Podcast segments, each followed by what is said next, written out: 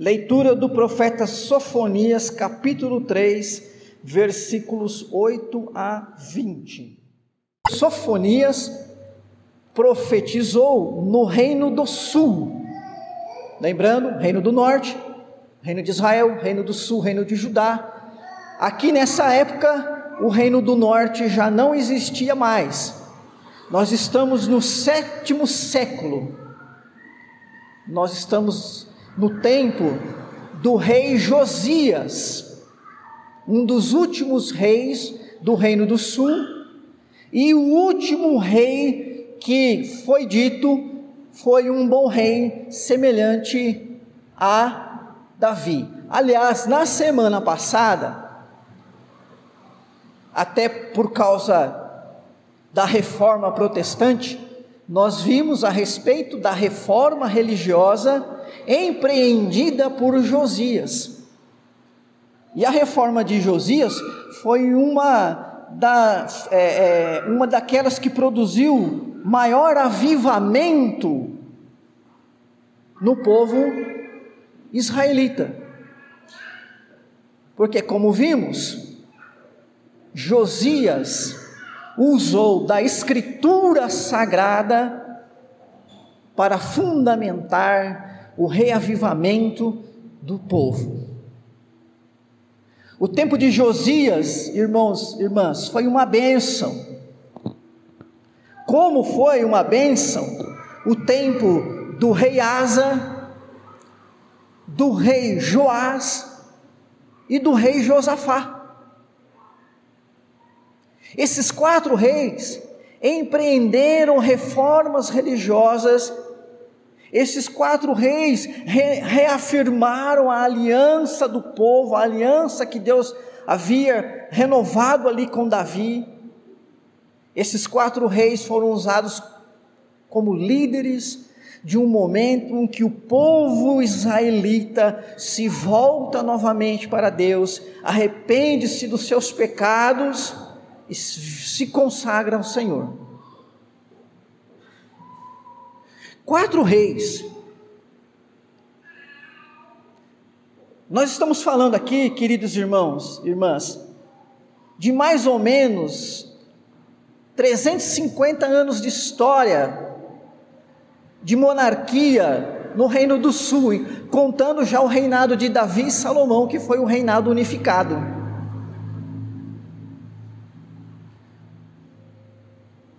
Se a gente levar aí 400 anos, mais ou menos, arredondando para 400 anos, em 400 anos houve quatro momentos muito bons da história.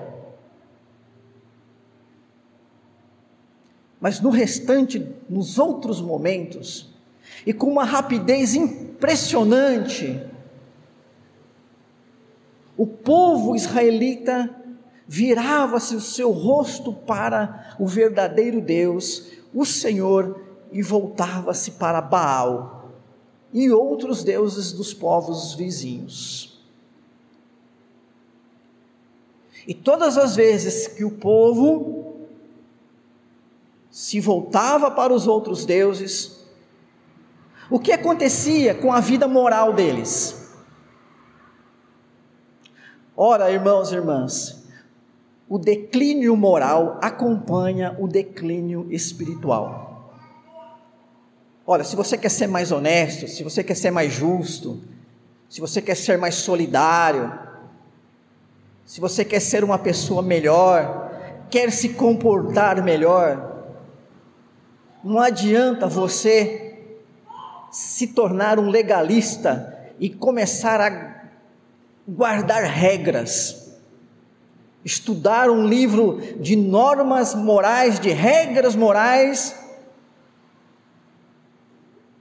e tentar viver de acordo com aquilo e carregar um chicote toda vez que você infringir qualquer uma dessas normas, você se chicotear. Sabe o que você precisa fazer, o que eu preciso fazer, o que o povo de Deus precisa fazer é investir na espiritualidade é se consagrar mais, é buscar a plenitude do Espírito Santo. E com o crescimento espiritual, quando você se fortalece espiritualmente, quando você cresce na sua comunhão com Deus, na fé, vai também crescer na obediência à palavra de Deus. E a obediência à palavra de Deus, ela não vai moldar só a sua espiritualidade, ela vai moldar a sua vida toda. Você vai ser uma pessoa de moral, né, melhor. Você vai viver melhor na sua casa, você vai se relacionar melhor. O seu lado emocional vai melhorar. Olha, melhora a vida financeira. Melhora a vida profissional.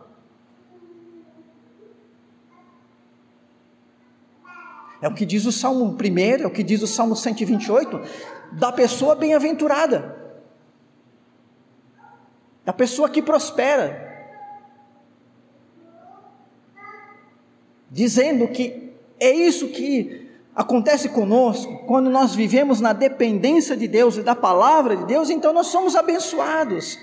Vivemos de maneira abençoada. Não é que você não vai ter problemas, lutas e desafios e não é que você não vai ter perdas, não. Porque ser abençoado não significa que você não vai perder, significa que você vai enfrentar todas essas adversidades de uma maneira tal que você vai se sentir alguém, como lemos em João 16, 33, que venceu o mundo, e que está vencendo o mundo. O povo de Israel, irmãos, irmãs, desviava-se facilmente da aliança.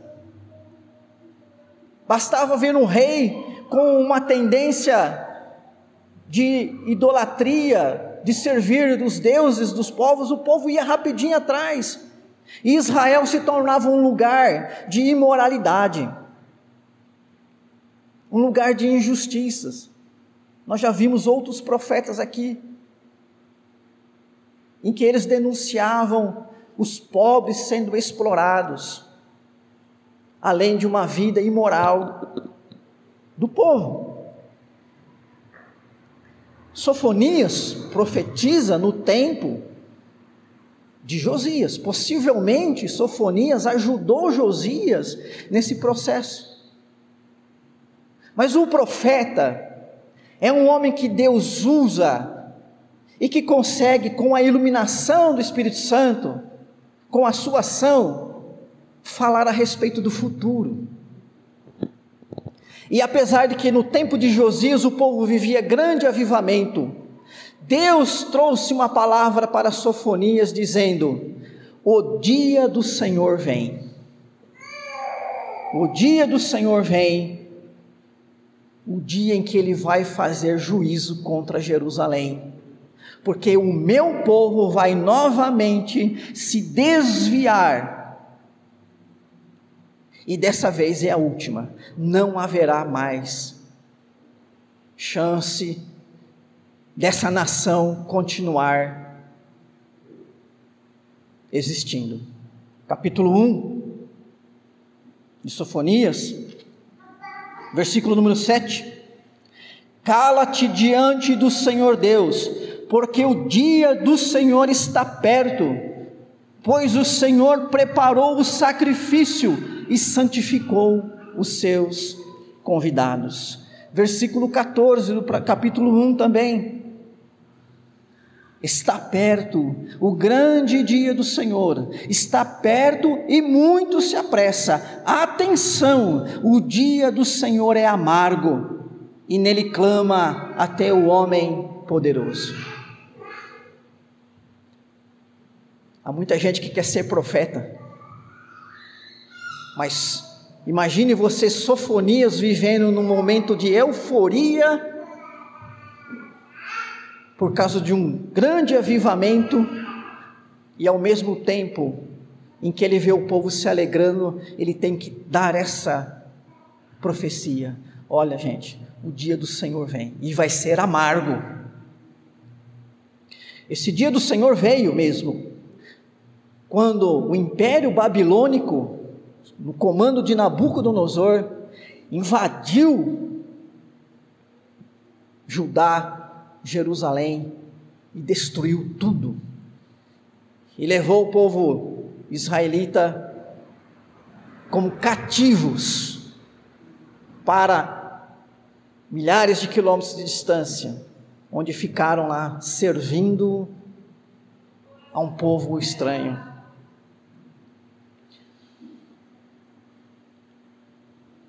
Irmãos e irmãs, ao mesmo tempo que Sofonias prega sobre um juízo sobre todo o reino de Judá, e nós já lemos isso aqui, ó, do versículo 8 em diante, desse capítulo 3 até o versículo número 11. Você pode depois dar uma olhada aí. Então, ao mesmo tempo que Sofonias prega um, um juízo de Deus sobre todo o reino de Judá, ele também apresenta uma palavra, uma profecia de salvação, no qual participará o restante de Judá. E agora eu quero chamar a sua atenção, porque isso é importante. Olha aí comigo o versículo número 12. Ó, de, de 8, capítulo 3, de 8 a 11, ele está falando do juízo, o juízo de Deus, o dia do Senhor, a destruição que viria. Aí no 12 ele diz assim: Mas deixarei no meio de ti um povo modesto e humilde, que confia em o nome do Senhor, os restantes de Israel. Restantes. Outros profetas ou outras traduções usam o termo remanescente o remanescente. Um povo remanescente, um povo restante. Para você entender, a nação vai ser destruída, a monarquia não volta mais, mas um povo, um remanescente, como se fosse um broto de uma árvore que foi morta, mas um broto, esse vai permanecer. Eu vou deixar um remanescente.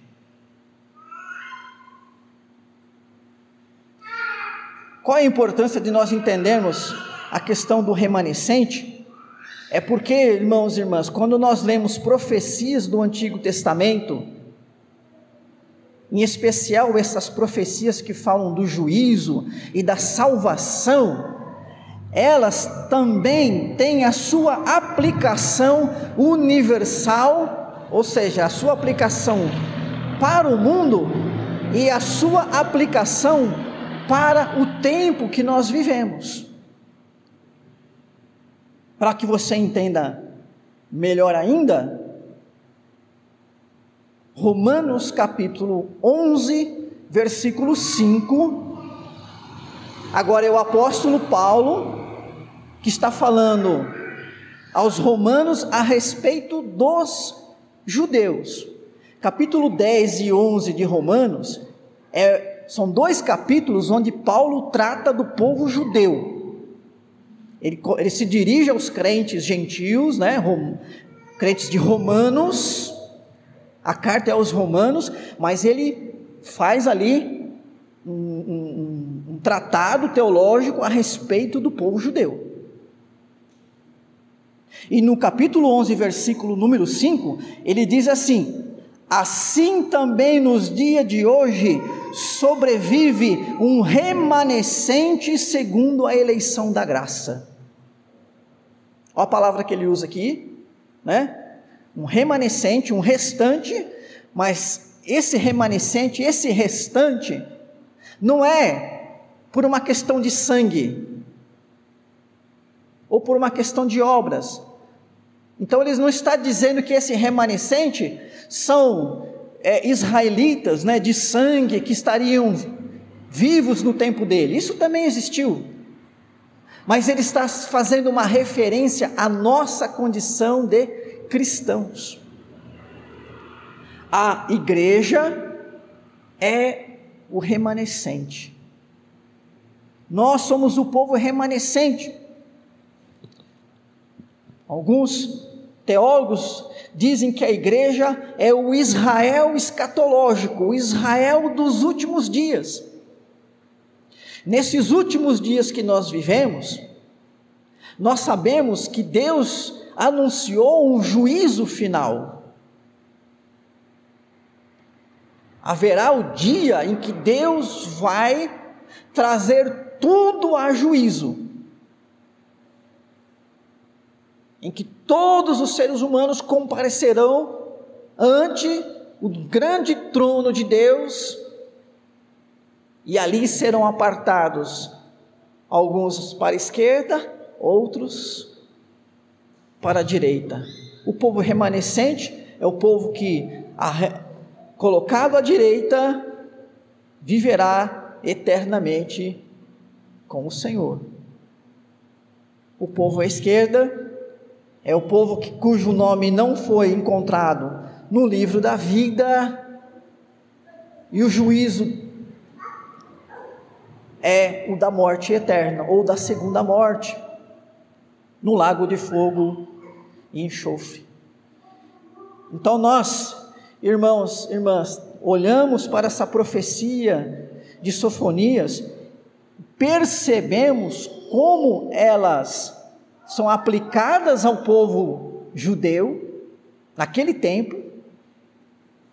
Então, olhando dentro do momento o juízo ocorreu com o reino, o império babilônico invadindo e destruindo Jerusalém.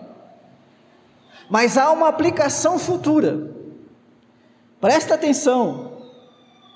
Capítulo 2, versículo 11. O Senhor será terrível contra ele, contra eles, porque aniquilará todos os deuses da terra, todas as ilhas das nações, cada uma do seu lugar, o adorarão. Perceba que nesse versículo número 11, o que está sendo dito aqui já não se restringe mais ao acontecimento da nação israelita, mas algo que atinge o mundo todo. Capítulo 3, versículo 8 em diante, a mesma coisa. Esperai-me, pois, a mim, diz o Senhor, no dia em que eu me levantar para o despojo, porque a minha resolução é ajuntar as nações e congregar os reinos, para sobre eles fazer cair a minha maldição e todo o furor da minha ira, pois toda esta terra será devorada pelo fogo do meu zelo. Vocês estão percebendo que ao mesmo tempo que Sofonias está dizendo sobre o juízo de Deus sobre o povo israelita, também ele está dizendo sobre a história da humanidade. Está sendo anunciado aqui, irmãos e irmãs, que num determinado momento Deus vai fazer juízo, condenando os ímpios e salvando aqueles que são justos. Versículo 9: Então darei lábios puros aos povos, para que todos invoquem o nome do Senhor e o sirvam de comum acordo. Da além dos rios da Etiópia, os meus adoradores que constituem a filha da minha dispersão me trarão sacrifícios. Né? Estão lá do outro lado, ó. Naquele dia não te envergonharás de nenhuma das tuas obras com que te rebelaste contra mim. Então tirarei do meio de ti os que exaltam a sua soberba, e tu nunca mais te ensoberbecerás no meu santo monte. Mas deixarei no meio de ti um povo modesto e humilde que confie no nome do Senhor. Olha como que mistura, né? Ao mesmo tempo que você está fazendo aquela aplicação para o remanescente de Israel, que sobreviveram à destruição da Babilônia, ao mesmo tempo está dizendo da, da, do povo de Deus remanescente, a igreja do Senhor, que é o povo de Deus até o dia final. Essa, irmãos e irmãs, é a condição da igreja, essa é a sua condição hoje. Você é povo de Deus. Ah, eu não sou judeu. Minha etnia é outra. Meus antepassados, nenhum deles vieram de Abraão. Mas você é povo de Deus por uma obra da graça.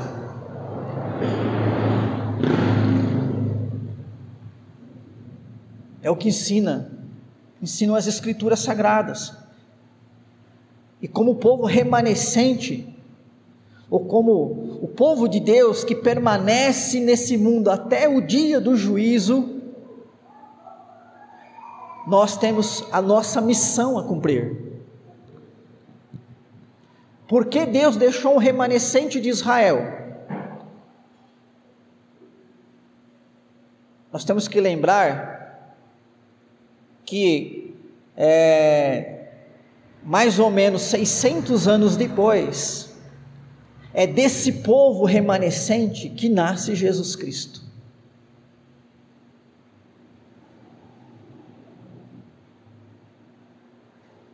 a nação israelita, ou povo israelita, enquanto organização política, enquanto nação, nunca mais se organizou.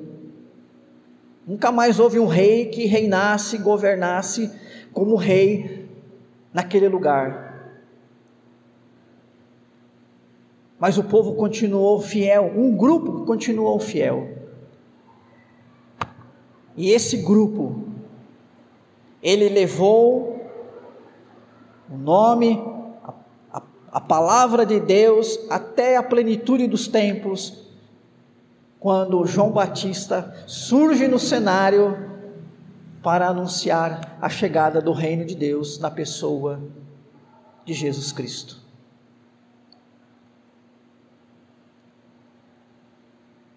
Nós temos a nossa a nossa função, queridos.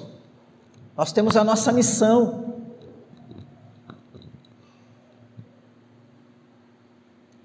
Deus tem um plano para a sua vida. Ele quer que você se envolva nessa missão.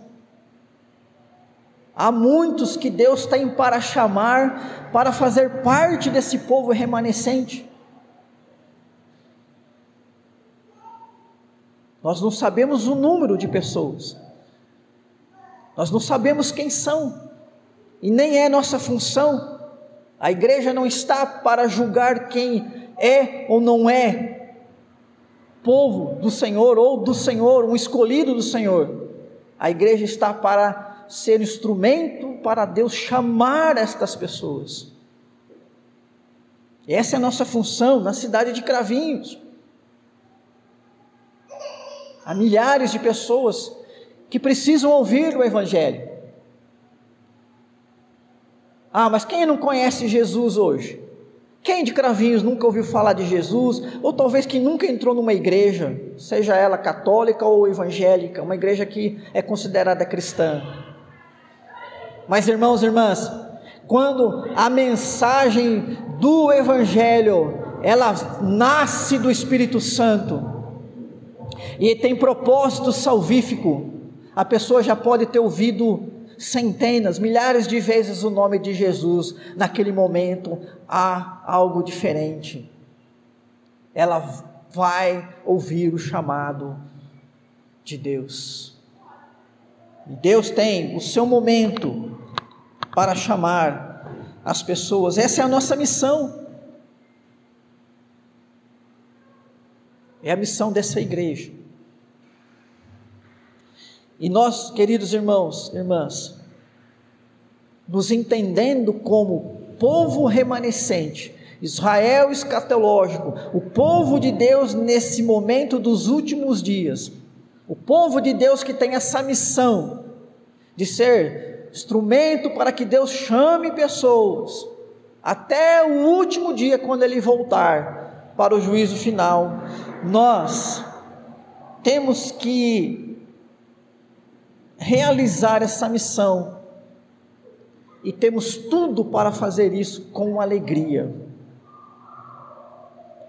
Temos que nos entender quem somos e o que devemos fazer, e isso cheios de alegria, alegria vindo do Senhor. Por isso que o versículo 14 é um convite para que o povo se alegre, se rejubile na presença do Senhor. Olha lá o que diz o versículo 14: Canta, ó filha de Sião, rejubila, ó Israel, regozija-te e de todo o coração exulta, ó filha de Jerusalém. Vamos nos alegrar por ser esse povo remanescente. Nós não estamos nesta condição porque merecemos, porque fizemos por merecer, porque construímos isso. Nós estamos nessa condição por uma obra graciosa de Deus. Vamos nos alegrar com isso. O júbilo dos crentes por que se jubilar? Por que esta alegria? Por que nós crentes temos que nos alegrar, como Paulo disse, alegrai-vos sempre no Senhor? Quais são os motivos? Então, no versículo 15, o profeta começa dizendo: O Senhor afastou as sentenças que eram contra ti. Não há mais condenação o povo remanescente não iria mais ser punido, como foi o povo de Israel, do Reino do Sul. Assim nós também, queridos irmãos e irmãs, não há mais condenação sobre nós. Romanos 3, 23, 25 diz assim: Pois todos pecaram e carecem da glória de Deus sendo justificados gratuitamente por Sua graça, mediante a redenção que há em Cristo Jesus, a quem Deus apresentou como propiciação no seu sangue, mediante a fé. Capítulo 8 de Romanos, o apóstolo diz então: Agora, pois, já não existe nenhuma condenação para os que estão em Cristo Jesus. Fomos justificados gratuitamente por Sua graça. Recebemos o perdão, fomos perdoados, nossa dívida foi paga, não há mais condenação. Aos Colossenses, capítulo 2, 14 e 15, Paulo diz assim: cancelando o escrito de dívida que era contra nós, e que constava de ordenanças, o qual nos era prejudicial, removeu inteiramente, cravando-o na cruz, e despojando os principados e as potestades, publicamente os expôs ao desprezo, triunfando sobre eles na cruz. O escrito de dívida: olha, Fulano é pecador, ele merece ser punido com a morte, com a primeira morte, com a segunda morte. Esse é a nossa dívida, é, é o escrito de dívida. Mas nós fomos justificados gratuitamente pela graça, mediante a fé. Não há mais esse escrito de dívida, como diz Paulo, cancelado. Cancelado. Então não há mais condenação sobre o povo de Deus, você não precisa temer a condenação. Você pode dizer: Eu tenho certeza da minha salvação, porque ela não depende da minha obra,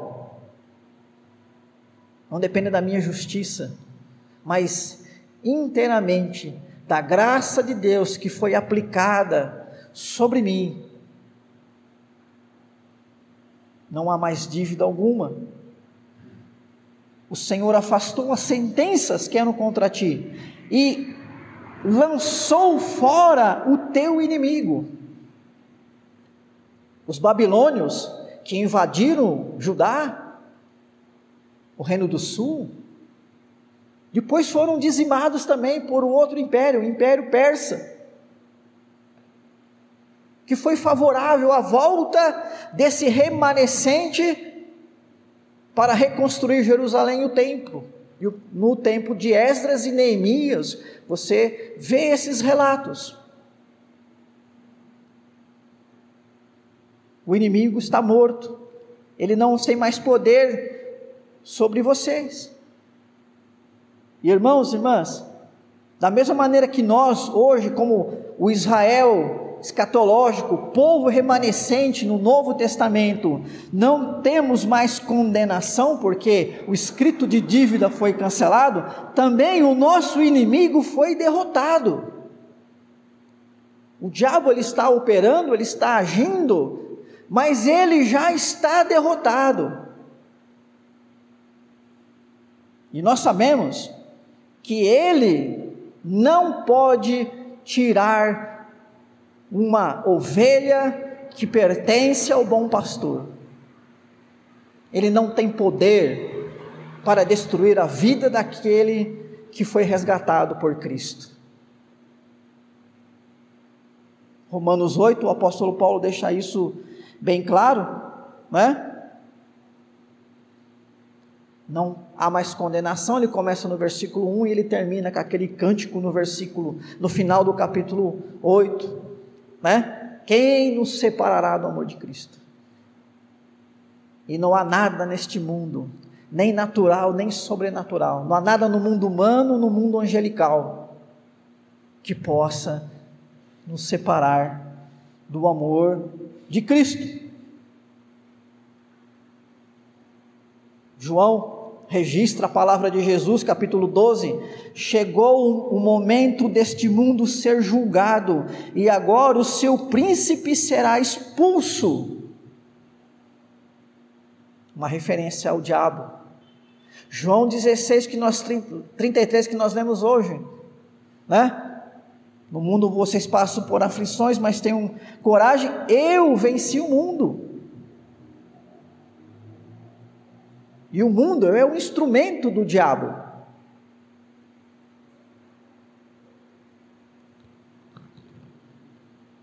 O apóstolo João registra lá na sua primeira carta, capítulo 5, 4 e 5, porque todo o que é nascido de Deus vence o mundo, e esta é a vitória que vence o mundo, a nossa fé. Quem é o que vence o mundo, senão aquele que crê que Jesus é o Filho de Deus? Os crentes vencem o mundo. Sabe por que, que nós vencemos o mundo? Porque o diabo foi derrotado por Jesus. A vitória é nossa. Por isso, o convite para alegrar-se. Alegre-se, você vai participar da Santa Ceia hoje, participe com alegria. Ela nos remete à obra de Jesus. E em Jesus nós não temos mais condenação. Ele cancelou esse escrito de dívida e venceu o diabo e venceu o mundo. E a vitória dele é a nossa vitória. Capítulo, o versículo 15, daí termina dizendo: O rei de Israel, o Senhor está no meio de ti. Vamos nos alegrar, irmãos e irmãs, porque o nosso rei habita no nosso meio. Aliás, Jesus, quando nasceu, recebeu o título de Emanuel, Deus conosco. Jesus é a revelação do Pai. E na comunhão com Cristo, nós temos comunhão com o Pai também. João 14, 23 diz que se alguém me ama, guardará a minha palavra, e o meu Pai o amará, e viremos para ele e faremos nele morada. Deus habita no meio do seu povo. Deus habita aqui, está presente aqui, está presente com você, na sua vida. E mais, Ele se alegra em você, Ele se deleita com a sua vida. Versículo 17 repete: O Senhor teu Deus está no meio de ti, poderoso para salvar-te ele se deleitará em ti com alegria. Nós temos prazer em Deus, alegria em Deus, Ele tem também prazer e alegria em nós. Se você conta com o favor de Deus, se você conta com a graça de Deus sobre a sua vida, por que não se alegrar?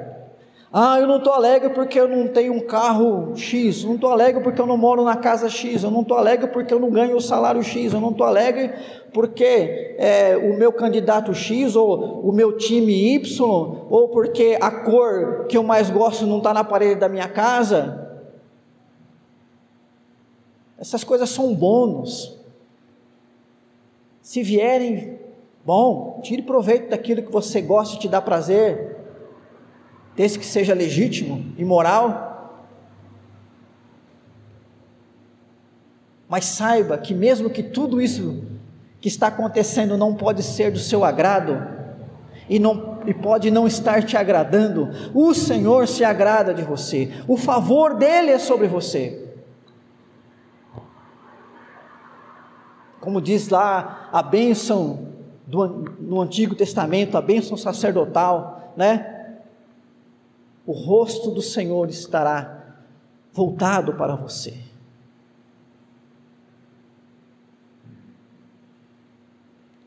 Que na sua oração, irmão, irmã, você peça isso. Peça que a graça de Deus esteja sempre sobre você. Se nós tivermos o favor de Deus, o agrado de Deus, que os homens possam se desagradar de nós. Lembra o que os apóstolos disseram quando foram presos? E aí disseram para eles: Ó, oh, vocês podem ir embora, mas não mais, não, não fale mais desse Jesus. Vocês podem ir tranquilo. Mas não fala de Jesus. E eles disseram o quê? Importa mais agradar a Deus do que aos homens. Então, se nós estamos desagradando vocês, nós vamos continuar desagradando. Porque para nós é mais importante agradar a Deus, e agradando a Deus, Ele se agrada de nós também. E aí o versículo 17 termina: é, renovar-te-á no seu amor, regozijar-se-á em ti com júbilo. Ser renovado no amor de Deus, na alegria. É Deus mostrando continuamente seu infinito amor por nossas vidas.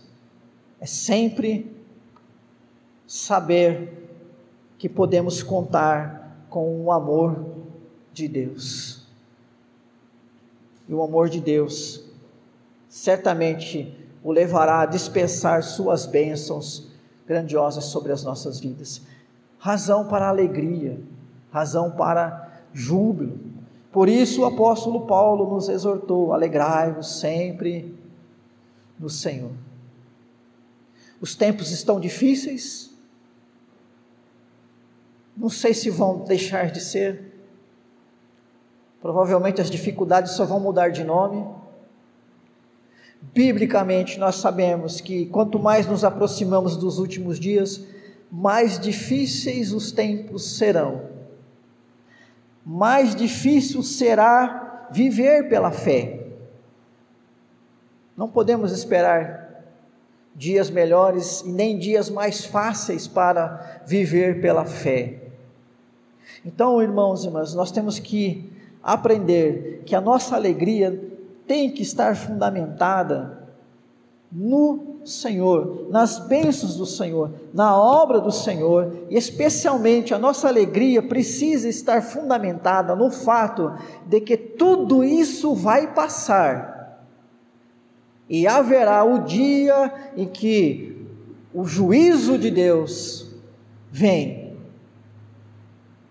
e nesse dia do juízo, para uns, condenação, e para outros, o povo remanescente, salvação, vida eterna com o Senhor. Por isso, não viva esse mundo só olhando na horizontal ou para a horizontal, muito menos só olhando para baixo. Olha para cima também. Olha para Deus. para as promessas do Senhor. Viva pela esperança na obra de Deus por você, e você certamente entenderá e praticará a exortação do apóstolo Paulo de alegrar-se sempre no Senhor.